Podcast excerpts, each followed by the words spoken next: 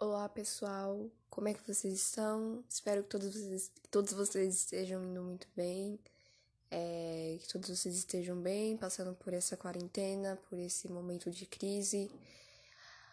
Eu sei que eu tô há um tempo sem postar qualquer episódio e hoje na realidade eu nem me, assim não vejo como um episódio que eu estou gravando, eu vejo mais como uma mensagem é, da parte de Deus, do que eu tô sentindo, do que eu tô vivendo. Eu nem sei se eu vou postar. Se eu postar é porque realmente eu senti que, que iria agregar vocês. E principalmente para quem é mais pra parte religiosa. Mas mesmo que você não seja tão religioso, eu espero que você fique até o final, que você possa ouvir esse podcast, esse uh, episódio até o final, que possa tocar o seu coração. Bom, gente, eu, esses últimos dias, tenho passado por um processo um pouco difícil de mental, pelos motivos de me comparar, estar me comparando muito às pessoas ao meu redor, sentir que eu não estou onde eu gostaria de estar, né, na, no momento que eu gostaria de estar vivendo na minha vida. E isso, querendo ou não, começa a desencadear vários gatilhozinhos, e um deles é a comparação é você olhar para a vida do outro e, e, pensar, eu deveria estar vivendo isso e não estou vivendo isso e o outro está vivendo. E que péssimo, que horrível, que momento trágico. E é óbvio que cada um tem a sua jornada, que cada um tem o seu caminho. É, e, e por que que eu deveria estar vivendo algo que o outro está vivendo? Porque é, por que, que é um dever eu estar vivendo aquilo, sabe? Então, assim, cada um tem a sua jornada e cada um vai viver o que tem de viver, mas isso é óbvio que não nos exime de sentirmos para baixo, mal, é, hum, tipo, não, cara, eu sei que cada um tá vivendo a sua vida e tudo mais, mas querendo ou não, isso traz pra gente um sentimento de de ansiedade, de culpa por não estar tá vivendo o que é, te, a, abre aspas, deveria estar vivendo. É, e vem todo aquele clichê de que a vida é uma, é uma corrida e cada um vai chegar e, e essas coisas assim. Mas é óbvio que tudo isso não. Ai, Maria. Não, tipo, não, cada um, tem, cada um tem a sua jornada e cada um vai fazer o que tem que fazer. Isso não te faz sentir melhor, sabe? É tipo quando a pessoa tá triste, você fala, ah, não fica triste. A pessoa vai continuar triste. Então é a mesma coisa com quando a gente tá numa fase como essa, de muita comparação, de, de, de, se, de se sabotar, essa autossabotagem, é, esses gatilhozinhos que a nossa mente uh, faz a gente passar, faz a gente imaginar e, e vem todo esse sentimento de, de dever, sabe? De, de, não, de não estar cumprindo com o meu dever, de não sentir que eu estou numa posição que eu deveria, que eu não deveria estar, e estou, e de repente não, não, não, não era pra eu estar aqui. Pode parecer meio confuso o que eu tô querendo dizer, mas eu tô passando por esse momento e eu imagino que uh, eu poderia simplesmente ficar com isso para mim, guardar e não, nem não compartilhar, não me expor. Mas primeiro que eu sinto que é muito legal quando a gente tá meio, abre aspas, meio que na mesma vibe. Quando de repente eu tô assim, você também tá, por exemplo. E se de repente eu esperasse muito tempo para falar sobre tudo isso que eu tô vivendo agora, é... seria uma talvez até uma perda de tempo, porque o momento é hoje, talvez hoje você esteja se sentindo assim como eu estou me sentindo. E é muito bom você sentir que você não está sozinho é muito bom você sentir que você não está sozinho. É muito incrível como a gente se isola do, do mundo, se isola das coisas ao nosso redor quando a gente está passando por processos como esse, porque são processos tão comuns que todo ser humano vive e enfrenta, mas a gente, quando a gente está passando, o meu eu interior é como se eu sozinha estivesse lidando com tudo isso. E é óbvio que não é verdade, mas o meu eu interior é, se coloca nessa posição de isolamento e de se sentir sozinho no mundo inteiro. E é óbvio que não é real, é claro que não é real. É claro que assim como eu estou passando por esse processo, você pode estar passando, o, o meu vizinho pode estar passando e eu nem perceber. Então eu falei, não, eu, eu, eu quero comentar, eu quero colocar para fora, eu quero compartilhar esse momento que é assim, pode parecer sempre quando eu ouvia as pessoas falando sobre se compararem, como isso era uma tortura mental. Eu, sinceramente, nunca soube de fato como era até então, porque a verdade é que eu nunca tive um ponto do tipo, eu estou me comparando, não, sabe? Eu estou me comparando e eu sei exatamente do que você está falando porque eu vivo ou eu já vivi isso. Não, tipo, era mais algo tipo, sei lá, eu já me comparei algumas vezes, mas não nada que, que fosse uma tortura, tipo, eu, eu só lembro de passar por, uma, por comparações mesmo quando eu tava no ensino médio, e essas coisas são normais, adolescente, você sempre, né, você tá no meio de outros adolescentes, então existe bastante comparação, competição, esse tipo de coisas. Mas depois que eu saí da escola, é, fui, abre aspas, viver minha vida adulta, abre aspas, né? Saí do ensino médio, fiz 17, 18 e tudo mais, 19, 20, eu nunca passei por, uma compara por comparações tão pesadas é, como eu tô me sentindo agora. Tipo, eu tô sentindo que eu tô me comparando demais. E quando eu falo assim que eu deveria estar vivendo o que o outro está vivendo, não é no sentido de inveja, não é no sentido de nada disso. É no sentido assim, é tipo, ciclano chegou em tal lugar. Eu também era para ter chegado em tal lugar. E o que que eu tô fazendo aqui ainda? São esses tipos de coisas que eu quero dizer. Não de inveja, não de, ai, porque fulano tem, eu tenho que ter. Não é esses tipos de comparações. É uma, é, são comparações um pouco mais Uh, não, é, não, não são comparações fúteis de, de ai, ah, porque fulano tá em tal emprego também. Não, não é esse tipo de comparação. E, e dói muito, dói muito quando você sente que você tá parado no tempo, quando você não avançou, quando você não alcançou, quando você não não não chegou onde você queria chegar. Dói muito porque a gente sabe que a vida é um processo a gente sabe que o processo ele não é fácil e passar pelo processo não é fácil. A gente a, a gente costuma, né, sempre falar sobre processos da vida e sobre passar pelos processos, mas quando você de fato está passando pelo processo, é muito difícil você amar o processo. É você, não, nossa, tô, não, vou passar por isso. Não, por quê? Porque é um processo, então você você tá ali, naquela paciência, naquele jogo de paciência, que parece uma eternidade. Mas por quê, né? Como eu introduzi no começo, era uma palavra de Deus. É... Eu falei assim, nem lembro como eu falei no começo. Acho que eu falei que é uma palavra de Deus que veio ao meu coração, né? Acho que foi assim. Por quê? É, eu faço terapia e há umas semanas atrás, voltando da terapia, peguei o ônibus, sentei na, lá na, no banco do ônibus e fiquei pensando na vida, fiquei pensando em tudo que eu tava passando, em todos os meus objetivos e tudo ainda que eu queria conquistar e não conquistei. E eu comecei de uma forma muito ruim a me colocar para baixo. A, sabe? Nossa, realmente você não é nada. Tipo, o que você tá fazendo na sua vida, sabe? Coisas assim, que eu não preciso nem ficar me aprofundando muito, porque eu acho que depois dessa reflexão que Deus me deu ali naquele momento, eu nem me ouso a repetir tudo que eu falei para mim mesma. Uh, que não foi nada muito brutal, mas é, é esse, esse, tipo de coisas que todo mundo passa, de se você se olhar e falar o que, que você tá fazendo, é, você não é nada, realmente você não é nada, onde você chegou e tudo mais.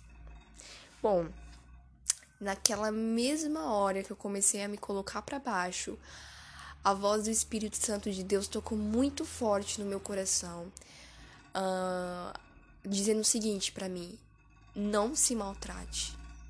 Não maltrate o espírito que habita em você, que é o Espírito de Deus. É... Por quê, gente? Uh, a gente tem o Espírito de Deus habitando em nós, somos o templo dele. Para algumas pessoas que talvez não é da igreja ou não são religiosas ou algo assim, talvez elas não entendam. Mas a Bíblia nos prometeu um espírito uh, de Deus que habitaria em nós depois que Cristo subisse aos céus. E esse espírito, de fato, ele desceu e até hoje ele habita em nós, Espírito Santo de Deus. E e eu pensei como isso é real. Não quero puxar pra parte de coach ou algo assim do tipo, ai, não se machuque, não se maltrate, não. Não, é muito mais profundo, sabe? É real. Tipo, às vezes a gente tá se colocando para baixo sem nem perceber e esquece que habita dentro de nós o Espírito Santo. Que eu não posso ofender o Espírito Santo. Se eu estou me ofendendo, eu estou ofendendo automaticamente o Espírito Santo de Deus, porque ele habita em mim. Então, se eu paro para falar que eu não sou nada, que eu não sirvo para nada, por que, que eu tô aqui, que eu tô isso é um ataque ao espírito que habita em nós. Porque esse espírito ele habita em nós, ele é um espírito de Deus, ele é um espírito maravilhoso, é o maior espírito que há. E ele habita em mim como o templo dele. Então, como que eu vou ficar me maltratando? Como que eu vou ficar me colocando para baixo? Automaticamente eu vou colocar o Espírito Santo de Deus para baixo também, porque ele habita em mim. Eu sou o templo dele. E eu falar para mim mesma que eu não sirvo para nada, que o que que eu tô fazendo aqui, para por que que eu tô aqui, é sim machucar aquele que Deus colocou em, em mim para habitar. Então, naquela mesma hora veio essa, esse consolo, esse conforto da parte de Deus. Não se machuque, não se maltrate, porque você não pode esquecer que não é você por você, é você e o Espírito Santo de Deus que habita em você. Ele não habita em qualquer um. Ele não habita, não vai habitar, por exemplo, uh, num, num corpo. É, como que eu posso colocar isso? A gente sabe que Deus tem os seus escolhidos, que Deus tem os seus chamados para a vida de cada um, mas quando o Espírito Santo de Deus foi deliberado, ele foi sim deliberado para todos os homens, abre aspas, mas é óbvio que se eu não creio em Deus, se eu não tenho não me importo com a opinião de Deus, não me importo em viver uma vida com Deus, para mim tanto faz se Deus existe, se Deus não existe. É claro que esse espírito é, dificilmente habitará em você, né? Ou ele não habitará mesmo, é nem, não é nem, ah, dificilmente, não, ele não habitará, porque o Espírito Santo de Deus, ele habita naquele que aceita viver uma vida com Deus e que se importa com a opinião de Deus. Então, porque sim, a gente às vezes faz muitas coisas e nem se importa com a opinião de Deus, nem se importa com o que o Deus tá aqui, com que a gente é mais fácil se importar com o que o outro tá pensando do que, do que com o próprio Deus. O que, que Deus está pensando de mim, o que, que Deus está pensando desse momento que eu estou vivendo, o que, que Deus está imaginando, o que, que Deus está imaginando em relação ao meu respeito, será que eu estou no caminho certo, será que eu estou no caminho errado? É mais fácil a gente se importar com, sei lá, com quem é tão, tão pecador quanto eu do que com Deus que me libertou, que me salvou, que me deu uma vida nova. Então, naquela hora, dentro do ônibus mesmo, o Senhor me trouxe essa reflexão, esse sentimento de não me se machuque, não se maltrate, porque você não é por você sozinha. Você tem o Espírito, o Espírito Santo de Deus habitando em você. E a gente não pode esquecer que Deus, Jesus, eles são reais. Então, eles se magoam, eles se machucam com palavras que a gente fala ao vento, achando que não vai ter qualquer efeito. Porque ele é um ser vivo. Vivo. Então, a gente tem que tomar cuidado. Todas as vezes que bater esse sentimento, essa crise, talvez até essa crise existencial, é tomar cuidado para você não não machucar o Espírito Santo de Deus, não machucar o coração de Deus, falando que você não é nada, que você não vai chegar a lugar algum. O que, que você está fazendo aqui? Não tem problema você sentir esse sentimento essa crise. São coisas que qualquer ser humano vive, esse não é o problema. Mas é tomar cuidado com as palavras que eu solto ao vento sobre mim. Não é nem sobre o outro, é sobre mim. Ah, porque você não vai fazer nada, você não vai chegar a lugar algum, você não vai. Não é assim. A gente tem o Espírito Santo de Deus habitando em nós. A gente tem que tomar cuidado com o que a gente fala. Eu nunca me vi falando essas coisas em voz alta ou algo assim. Sempre foi algo que de repente passava pela minha cabeça um sentimento de, de decepção e em seguida esse sentimento de, de crise, né? O que, que eu tô fazendo aqui? Que que... Mas assim, nunca fui de falar em voz alta dessas coisas e mesmo assim o Senhor tocou no meu coração para que eu tomasse cuidado e não me machucasse, não me colocasse em posições de autossabotagens em relação a isso, porque não é a primeira vez que isso acontece. Não é como se Deus, eu fiz a primeira vez e Deus veio e me reprimiu. Não. São às vezes sentimentos e pensamentos que batem, sim. Mas naquela hora, Deus tocou no meu coração e me lembrou que existe dentro de mim o Espírito Santo dele. Então eu tenho que tomar cuidado com as palavras que eu uso com o jeito que eu falo, com o modo que eu me expresso, mas mais importante, com o jeito que eu falo comigo mesmo quando eu tô passando por esses momentos. Porque. O que, que vai adiantar? se você se machucar? O que, que vai adiantar você se colocar para baixo? Não vai adiantar nada. Então é melhor eu me sentir mal por algo que eu não tô vivendo e ficar e respirar e entender que não é vai ser para sempre. E o que é difícil, é muito difícil porque é como eu falei, é processo. E quando você tá no processo, não tem essa do tipo, ai, não vai ser para sempre, vai passar. Não é tem essa. É um processo e enquanto a gente tá passando por ele, pra gente é uma eternidade. É uma eternidade. Mas tá tudo bem. É bom ouvir que vai passar, que vai é só uma fase. Tudo é ótimo ouvir. É muito bem-vindo essas palavras. Mas a gente que tá passando pelo processo sabe que ele é demorado e que por muitas vezes essas palavras não causam nenhum efeito.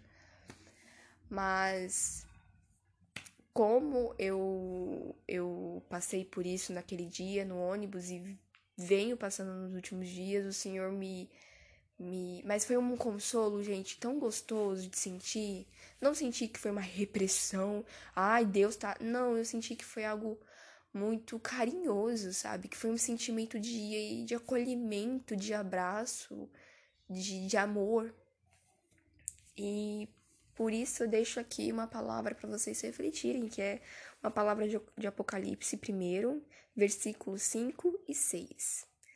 E, da parte de Jesus Cristo, que é a fiel testemunha, o primogênito dentre os mortos e o príncipe dos reis da terra, aquele que nos amou e em seu sangue nos lavou dos nossos pecados, e nos fez reis e sacerdotes para Deus e seu Pai. A ele seja a glória, o poder para todo sempre. Amém. Por que, que eu trouxe esse pequeno versículo dessa parte para vocês? Porque no versículo 5 tem escrito assim: Aquele que nos amou e em seu sangue nos lavou dos nossos pecados. Então, Cristo, ele nos ama, e ele nos amou e continua nos amando muito. Então, o que eu quero devolver para esse amor não é uma alma uh, que tá o, o, tempo todo se colocando para baixo e, se, e ah, eu não sei o que, eu tô fazendo aqui, por que, que eu tô aqui, o que, que eu tô vendo. Não é esse tipo de, de gratidão que eu quero demonstrar a Deus. Ele nos amou, ele te ama, ele ama a sua alma, sabe? Ele se sacrificou por você. E como aqui mesmo diz, e em seu sangue nos lavou dos nossos pecados, em seu sangue, aquele sangue que foi derramado naquele madeiro. Então, cuidado com o que você fala sobre você mesmo quando você tá nesses momentos difíceis, né? quando você tá nas, passando por algum tipo de crise existencial. Porque Cristo pagou um alto preço para que a sua alma e a minha fossem libertas do pecado e que a gente pudéssemos ter redenção nele. Então, essa é, é a palavra de hoje. É como eu falei, não, eu não, não, não, pensei, tipo, ah, eu vou gravar um episódio. Não, eu, eu pensei assim, eu quero comentar sobre esse momento que eu vivi, estou passando e, e, o que eu vivi dentro do ônibus e como naquele momento foi muito surreal, mas foi muito gostoso de ter sentido esse, essa correção, que eu nem vejo como uma correção. Foi uma correção, mas assim, foi muito boa, sabe? Tipo, foi como se Deus tivesse falado, senta aqui, eu quero conversar com você, quero falar com você. Então é isso, gente. Beijos, fiquem com Deus.